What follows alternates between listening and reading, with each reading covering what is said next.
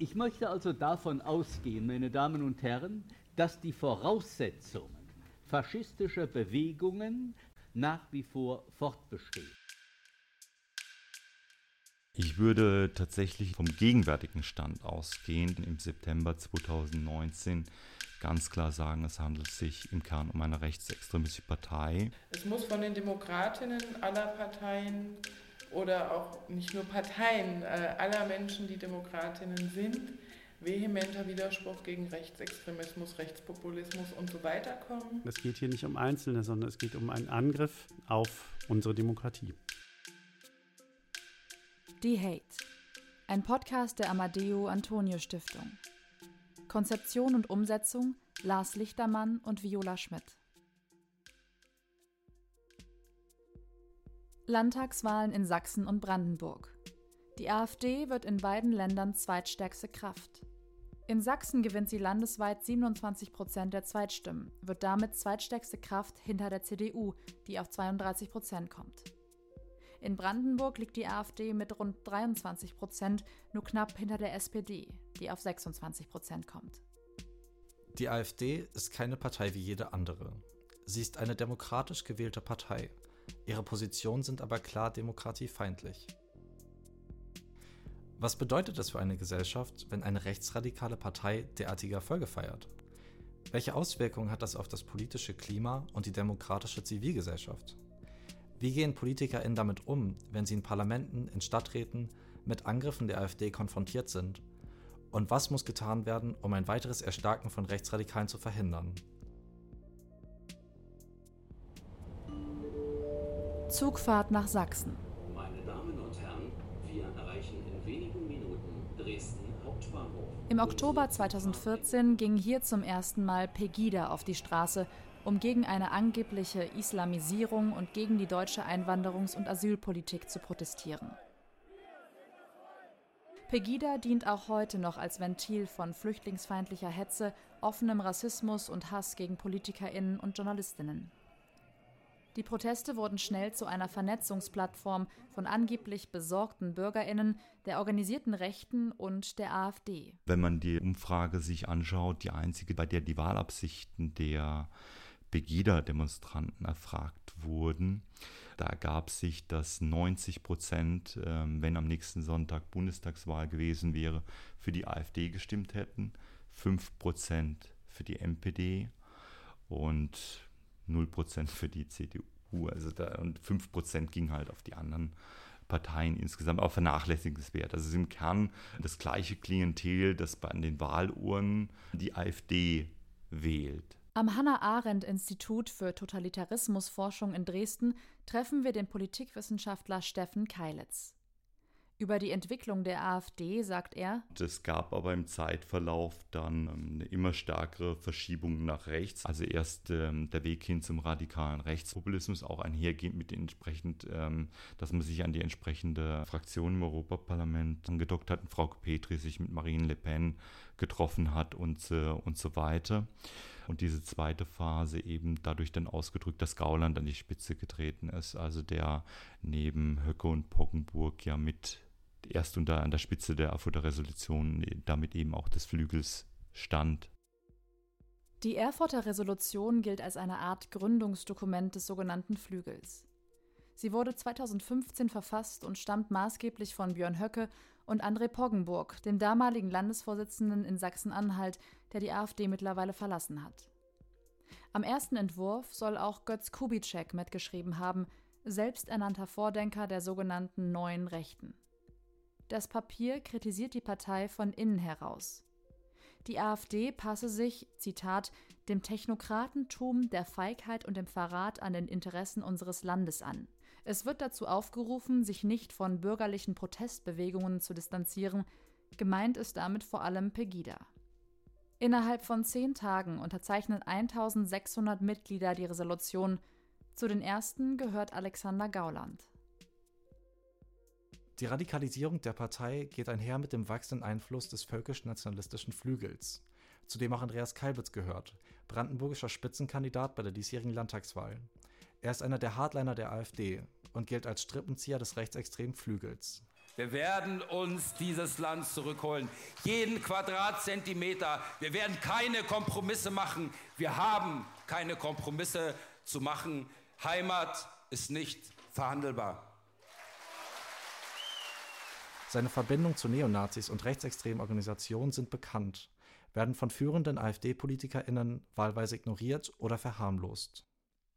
Den wachsenden Einfluss des Flügels auf die gesamte Partei könne man gut am Wahlkampf zu den Landtagswahlen ablesen, so Steffen Keilitz. Das Kiffhäuser-Treffen, das letzte stand ja unter dem Motto, der Osten steht auf, also Wende 2.0 auch. Und ähm, das ist ja exakt das Motto, das dann auch das Wahlkampfmotto der drei ostdeutschen Landesverbände ist ja deckungsgleich. Motto des Flügels, Kiffhauser Treffen und die, ähm, das Wahlkampfmotto der ostdeutschen Landesverbände. Ja, also das ist äh, ein ganz klar vom Flügel ausgetragener Wahlkampf, der derzeit stattfindet, auch mit angedrohten Konsequenzen ja schon für die künftige Zusammensetzung des Bundesvorstandes, wenn die Erfolge entsprechend eingefahren werden bei den Landtagswahlen, ähm, hat Höcke ja angekündigt beim Gifhäuser-Treffen, dass dann eben praktisch die Zusammensetzung des Bundesvorstands neu ausgehandelt wird, dass man darauf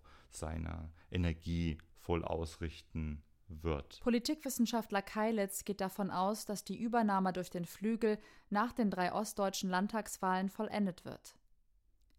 Der Flügel sei schon jetzt der dominante Teil innerhalb der Partei und gebe den Ton an. Ich würde tatsächlich vom gegenwärtigen Stand ausgehend im, Jahr, ähm, im September 2019 ganz klar sagen, es handelt sich im Kern um eine rechtsextremistische Partei. Die Aussage würde ich aufgrund der Dominanz des Flügels, der inzwischen die Partei klar beherrscht, ähm, schon, äh, schon so treffen. Man muss dazu sagen, die, ähm, die Gegner des Flügels in der Partei sind anders als es in der medialen Diskussion dargestellt wird, ja keine gemäßigten oder die Mitte also wenn von alternative Mitte die, die Rede ist, dann handelt es sich äh, um Vertreter des radikalen Rechtspopulismus, die für eine, für eine Linie eben äh, ähnlich äh, wie FPÖ oder ähm, Rassemblée National äh, stehen oder irgendwo da, dazwischen.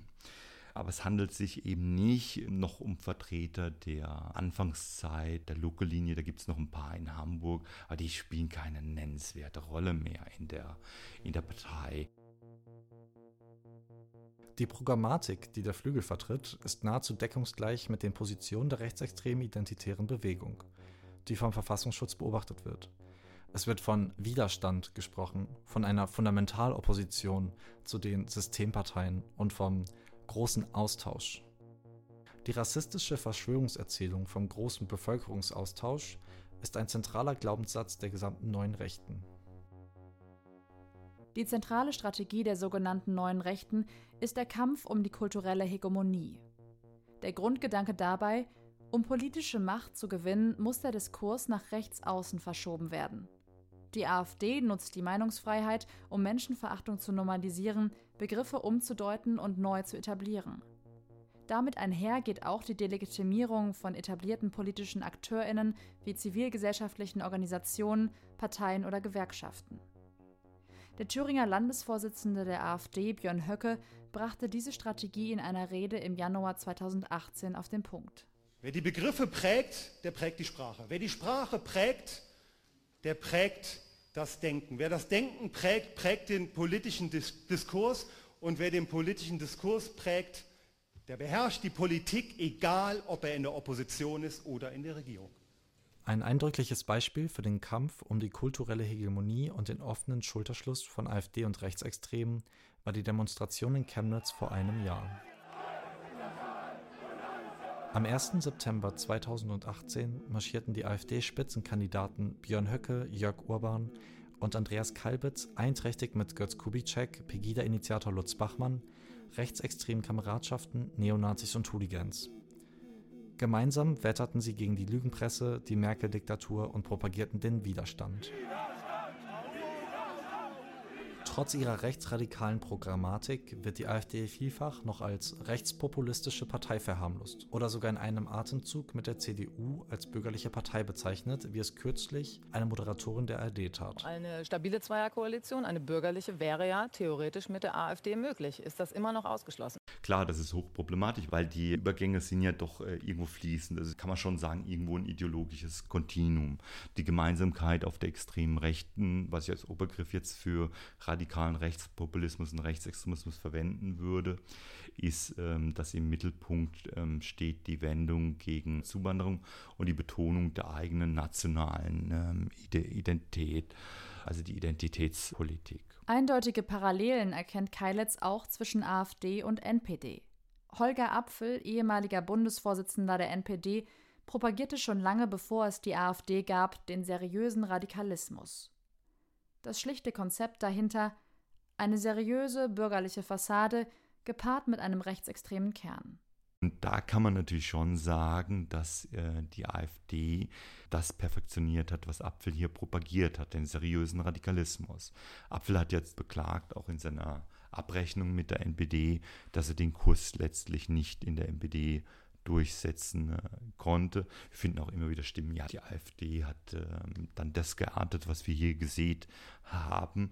Die AfD ähm, hat das perfektioniert, was schon die NPD hier vorgemacht hat, um Wähler zu gewinnen. Kümmerer-Image gerade auf dem äh, Land. Heimat. Diese Parole Heimat. Also auch die Heimatpartei. Finden Sie bei Höcke, wo kommt es her? NPD. Ich erinnere mich halt immer sehr an die 90er Jahre, wo es eben wirklich eine sehr zugespitzte Situation äh, war, wo die Leute vor Ort eben die rechtsextreme Bedrohung nicht äh, ernst genommen haben, sie weggeredet haben, die Jugendlichen, die Engagierten nicht ernst genommen haben. Und so ein bisschen fühle ich mich im Moment immer wieder daran erinnert. Timo Reinfrank, Geschäftsführer der Amadeo Antonio Stiftung. Irgendwie wird die AfD immer noch nicht ernst genommen. Also all das, was wir sehen, die Bedrohung, das Anpöbeln, äh, das Infragestellen der Mittel, das äh, ist so ähnlich wie in den 90ern, aber es ist eben wirklich auf einem neuen Niveau. Seit fast 20 Jahren berät Rheinfrank Projekte und Initiativen, die sich gegen Rechtsextremismus, Rassismus und Antisemitismus engagieren. Solche Projekte spüren den wachsenden Einfluss der rechtsradikalen Partei deutlich. Initiativen werden unter Druck gesetzt, verleumdet und bedroht. Insbesondere, wenn sie sich in Politikbereichen bewegen, die von der AfD als Kampfgebiete betrachtet werden, wie etwa Geschlechtergerechtigkeit, Migration, Islam, sexuelle Identitäten oder Kinder- und Jugendpolitik. Es fängt halt an beim lokalen Fußballverein, der sich auch für die Integration von Geflüchteten ähm, einsetzt. Es geht um die Caritas oder äh, andere Wohlfahrtsorganisationen, die eben auch Migranten aktiv einbinden, weil sie finden, es gehört zum Teil der Gesellschaft. Oder es sind eben auch Jugendclubs, die eine klare Ansage machen, dass bei ihnen kein Ort für Rechtsextremismus, für Neonazis ist und eben der AfD-Propaganda auch mit klaren Worten entgegentreten. Und das ist ja auch erstaunlich, in welcher Breite die AfD alle diejenigen angreift, die für diese Demokratie stehen. Das ist ja nicht nur die Amadeo Antonio Stiftung, die immer paradigmatisch angegriffen wird, ähm, oder die Projekte gegen Rechtsextremismus, sondern eben wirklich alle, die äh, für diese Republik stehen. Und das muss man auch immer deutlich machen. Es geht hier nicht um Einzelne, sondern es geht um einen Angriff auf unsere Demokratie. Mit der AfD haben Angriffe auf Engagierte eine neue Qualität angenommen. Neben der schon länger präsenten Bedrohung einzelner Engagierte durch Rechtsextreme werden heute ganze Projekte und Initiativen angefeindet und angegriffen. Darunter viele Projekte, die unter anderem durch die Bundesländer und das Programm Demokratie Leben des Bundesfamilienministeriums gefördert werden. Mit den Angriffen wird die Förderwürdigkeit der Träger in Frage gestellt, um den Projekten staatliche Gelder zu entziehen. Hinzu kommen gezielte Diffamierungen über verschwörungsideologische, rechtsalternative Medien und Hasskampagnen in sozialen Netzwerken. Gelingt die Skandalisierung, kann sie bis in einzelne Qualitätsmedien hineinwirken und dadurch die Forderungen der AfD in die Breite tragen. Ich glaube, es geht darum, dass verschiedene Gerüchte in Umlauf gebracht werden. Es geht darum, wie über bestimmte Leute äh, gesprochen wird. Es äh, wird immer wieder darauf hingewiesen, dass sie ja linksextrem seien oder dass sie eben sehr stark davon selbst profitieren würden. Den Wohlfahrtsorganisationen wird vorgeworfen, sie würden eben nur selbst davon profitieren, mafiaähnlich organisiert all das im Prinzip, was so die alltägliche Arbeit ausmacht, für die werden sie diskreditiert. Und äh, das gipfelt dann eben in parlamentarischen Anfragen, in Anträge, ihnen die Mittel zu streichen, sie ins Kreuzfeuer zu nehmen, ähm, in Jugendausschuss oder allgemeinen kommunalen ähm, Anhörungen. Und im Prinzip geht es darum, Stück für Stück sie zu demontieren, ihren Ruf zu schaden und dann äh, im Zweifelsfall auch andere Akteure aufzubauen, die dann kommunale Aufgaben äh, oder Aufgaben der freien Kinder- und Jugendarbeit übernehmen können, dafür zu sorgen, dass die entsprechende Mittel bekommen. Ortswechsel. Wir fahren nach Bautzen. Eine bestauliche Stadt mit rund 40.000 EinwohnerInnen in Ostsachsen. Seit vier Jahren lebt hier Annalena Schmidt, Historikerin, Bloggerin und seit Mai parteilose Stadträtin für Bündnis 90 Die Grünen. Schmidt engagiert sich seit vielen Jahren gegen Rechtsextremismus. Sie twittert und bloggt über ihr Leben in Bautzen und schreibt über Rassismus und Rechtsextremismus in der Stadt. Bautzen war in den vergangenen Jahren immer wieder wegen rassistischer Ausschreitungen in Schlagzeilen. Im Februar 2016 steckten Unbekannte den Husarenhof in Brand. Das Hotel war als Unterkunft für 300 Geflüchtete vorgesehen. Damals lebte Annalena Schmidt erst wenige Wochen in Bautzen. Im September 2016 jagten mehrere Neonazis Geflüchtete durch die Stadt. Annalena Schmidt war damals dabei, hielt sich im Augenblick des Angriffs bei der Gruppe Geflüchteter auf. Danach machte sie die Geschehnisse öffentlich.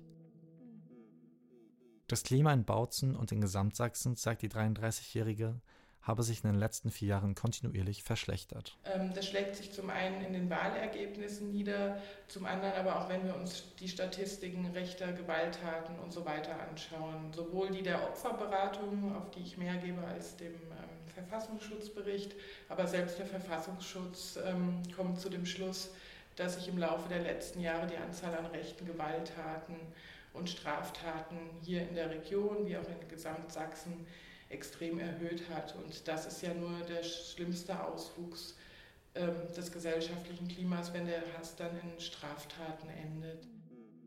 Die sächsischen Beratungsstellen für Opfer von rechter Gewalt verzeichneten für 2018 einen Anstieg um 40 Prozent der rechtsmotivierten und rassistischen Angriffe in Sachsen. Dieser Anstieg ist unter anderem auf die Ereignisse in Chemnitz zurückzuführen. In Bautzen gibt es sowohl seit Jahren aktive Neonazis als auch ein rechtspopulistisch-verschwörungsideologisches Netzwerk. Die AfD profitiert vom polarisierten Klima in der Stadt.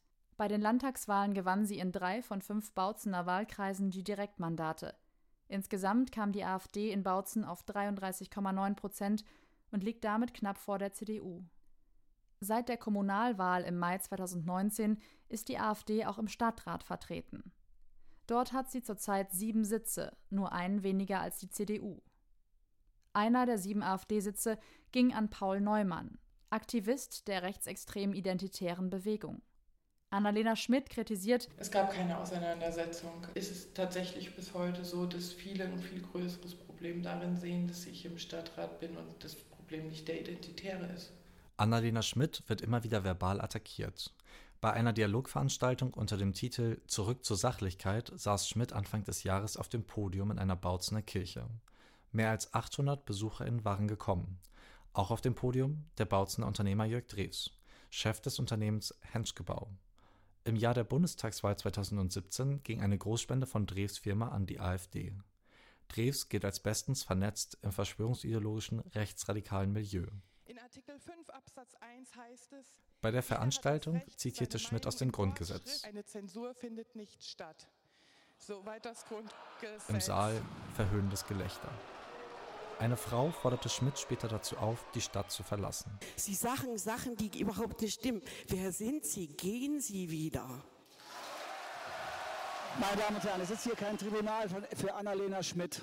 Wir müssen von dieser Personalisierung wegkommen, meine Damen und Herren. Versuchen Sie das mal. Immer ja? wieder wird Schmidt als Nestbeschmutzerin beschimpft und ihr wird vorgeworfen, dem Image der Stadt zu schaden. Den Ruf der Stadt habe nicht ich zu verantworten, den Ruf der Stadt haben die Personen zu verantworten, die politisch agieren, sei es die identitäre Bewegung, sei es rechtsextremen Gruppen, seien es Menschen, die hier gegen den Migrationspakt auf die Straße gehen.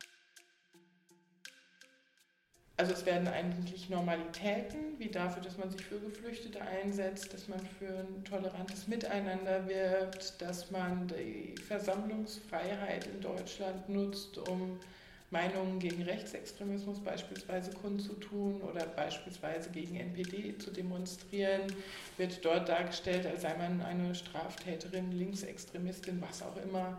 Ähm, und es wird so dargestellt, als stehe man außerhalb der freiheitlich-demokratischen Grundordnung unseres Grundgesetzes.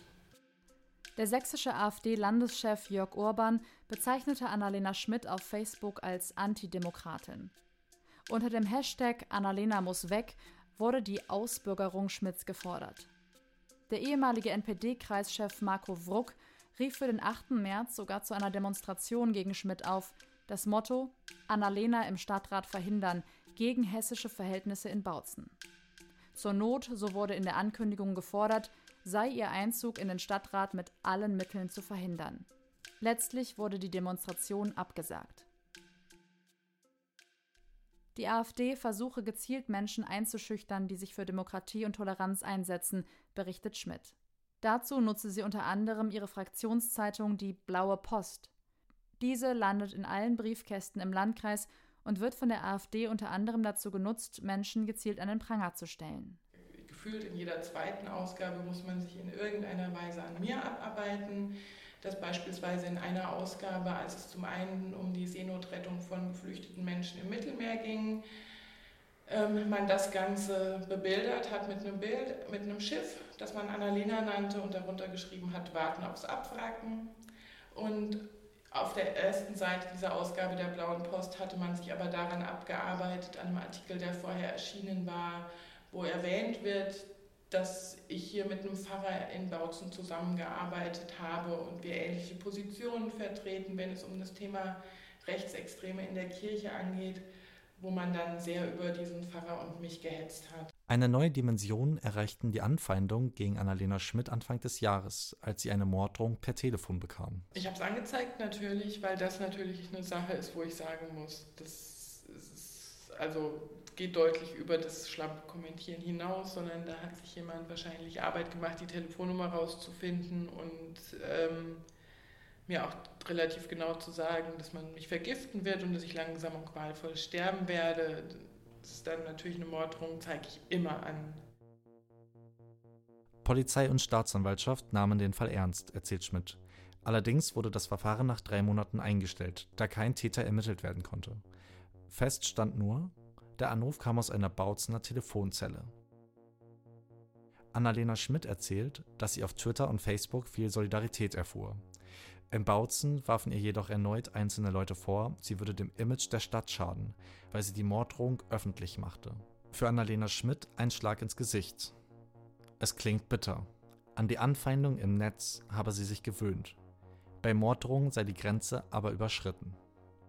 Wenn wir dann an den Mord von Lübcke gedenken, ist es so, dass ich mir seitdem noch deutlich mehr Gedanken mache, inwieweit kann man als Kommunalpolitikerin sich dort dann überhaupt noch sicher sein, dass einem nichts passiert, dass die Drohungen ernst gemeint sind und die Leute, die das artikulieren, vielleicht auch wirklich in die Tat umsetzen.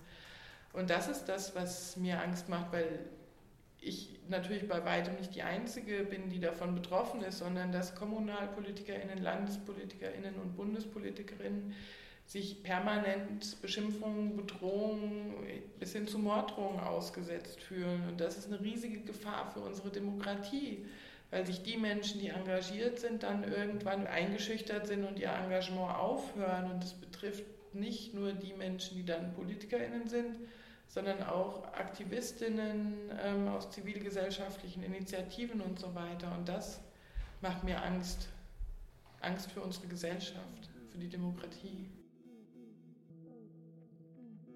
Die Erfahrungen der Kommunalpolitikerin Schmidt sind kein Einzelfall. Drohungen gegenüber PolitikerInnen haben in der Vergangenheit stark zugenommen. Der Mord am Kasseler Regierungspräsidenten Walter Lübcke war der traurige Höhepunkt dieser Bedrohungslage. Auch wurden in den letzten Monaten immer wieder sogenannte Feindeslisten bei Rechtsextremen gefunden. Auf diesen standen bis zu mehrere tausend Namen. Bei einigen waren sogar detaillierte persönliche Daten zusammengetragen, wie Adressen, Wohnungsgrundrisse und Telefonnummern. Die Hetze und die Diffamierungskampagnen der AfD, ob in Facebook-Kommentarspalten oder in den Parlamenten, stellen den Nährboden für die Verrohung des Diskurses und des hasserfüllten Klimas dar. Timo Reinfrank hebt den systematischen Charakter der Anfeindungen hervor. Ich glaube, es ist erstmal ganz wichtig, dass man klar macht, das hat nichts mit einem selber zu tun, wenn man äh, betroffen ist von äh, Angriffen, sondern das liegt eben im politischen Konzept äh, der AfD. Man muss sich darauf äh, vorbereiten, man muss sich rechtzeitig Unterstützung suchen, man muss äh, Geldgeber, Freunde, äh, Vertraute darauf hinweisen, dass genau das ähm, passieren wird. Und äh, dann muss man sich aktiv dagegen wehren. Und das sind ja auch die Erfahrungen, die wir zum Beispiel von unseren Partnern aus Ungarn, äh, Polen oder auch Österreich gespiegelt bekommen haben, dass auch sie einfach lange das unterschätzt haben und immer gedacht haben, es wird schon nicht so schlimm werden. Und am Ende kam es eben dann doch, dass es so schlimm worden ist und viele aufgegeben haben. Die AfD, so rein Frank, wurde viel zu lange verharmlost. Sie ist keine bloße Protestpartei mehr. Vielmehr hat sie, und das ist das Gefährliche an ihr, mit ihren rechtsextremen Inhalten einen Teil der Gesellschaft hinter sich. Die rechtsradikale Partei ist seit einiger Zeit in allen Landesparlamenten vertreten.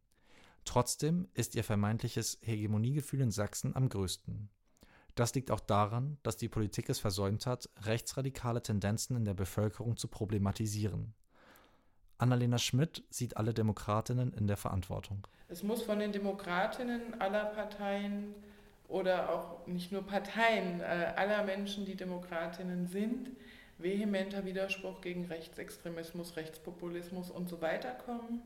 Und das ist das, was hier in Sachsen leider in den letzten 30 Jahren an vielen Stellen verpasst wurde, wo die CDU Sachsen und Biedenkopf eine Mitschuld tragen, die immer gepredigt haben und immer wieder gepredigt haben, dass die Sachsen immun gegen Rechts seien und sich das natürlich dann irgendwie verfangen hat. Seit der Wende war die CDU in Sachsen immer an den Regierungen beteiligt.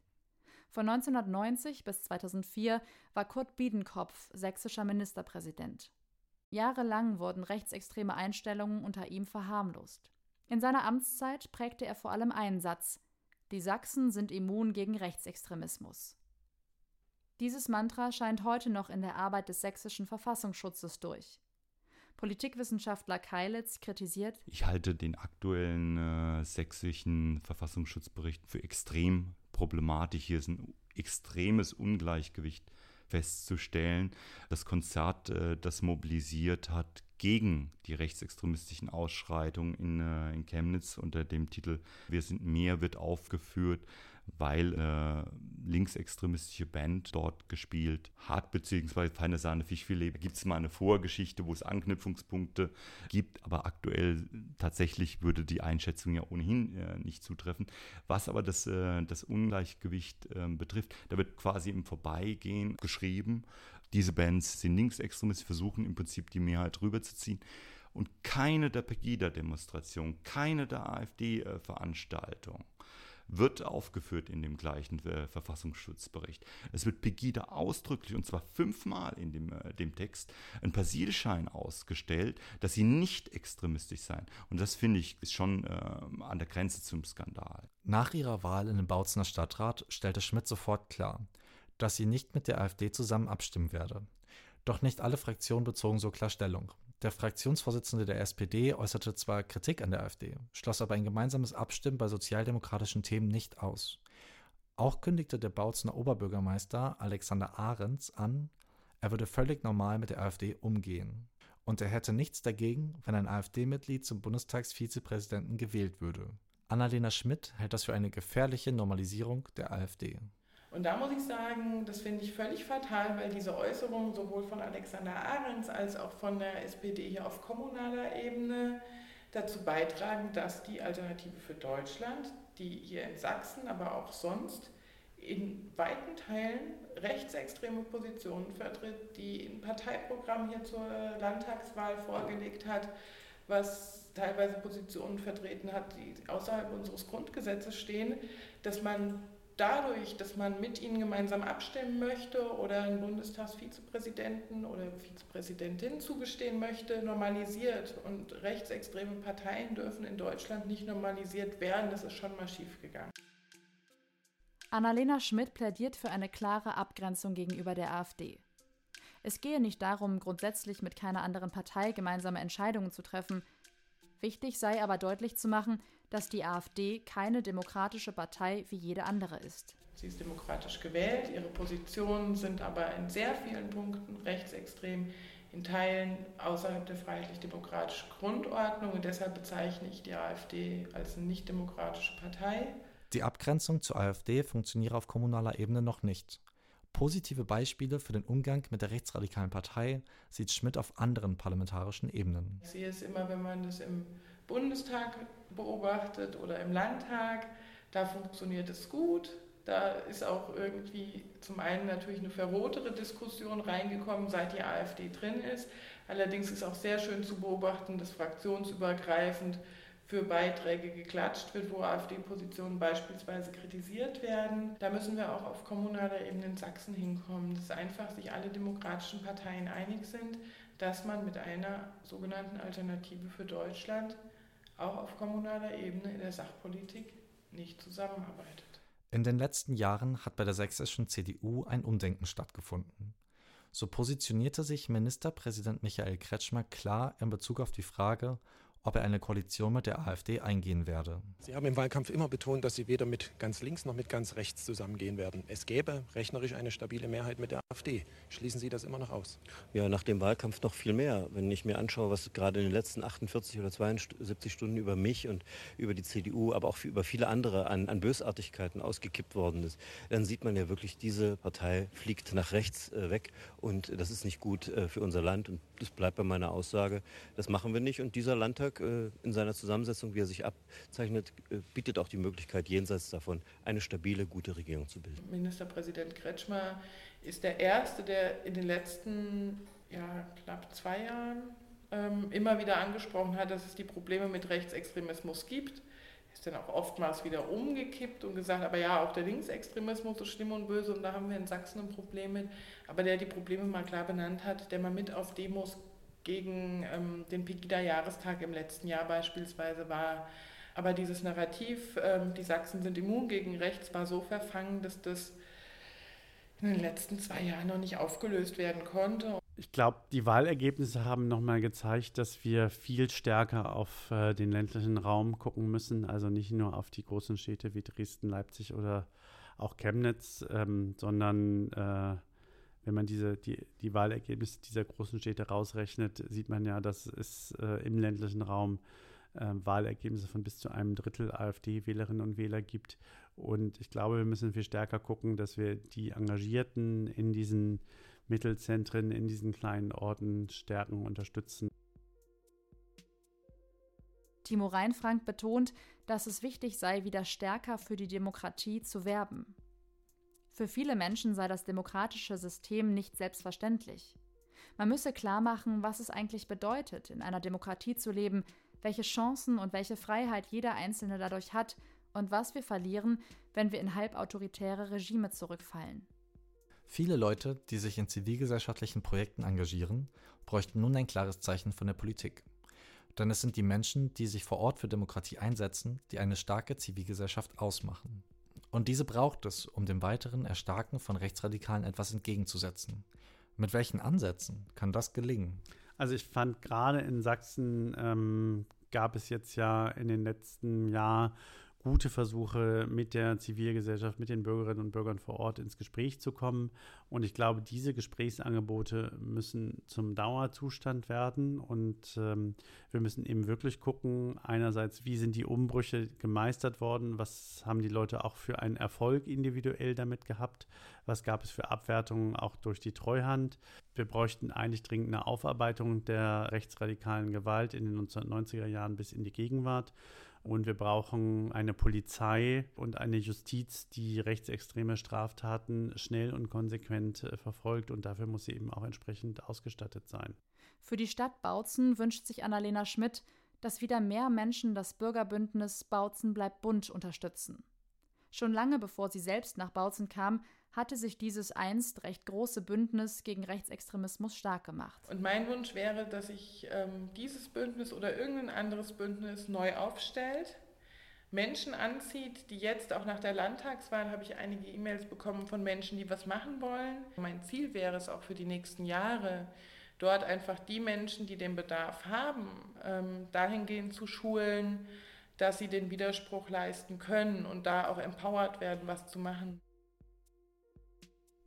Die AfD stellt die Grundlage unseres Zusammenlebens in Frage, indem sie Grund- und Menschenrechte angreift, wie Pressefreiheit, Religionsfreiheit und den Schutz der Menschenwürde.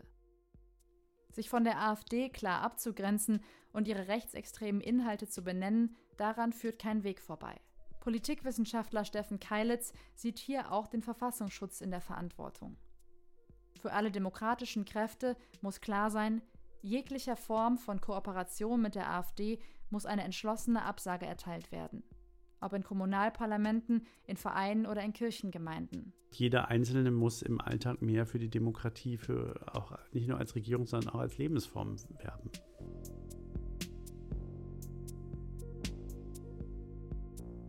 Die Hate, ein Podcast der Amadeo Antonio Stiftung. Konzeption und Umsetzung Lars Lichtermann und Viola Schmidt.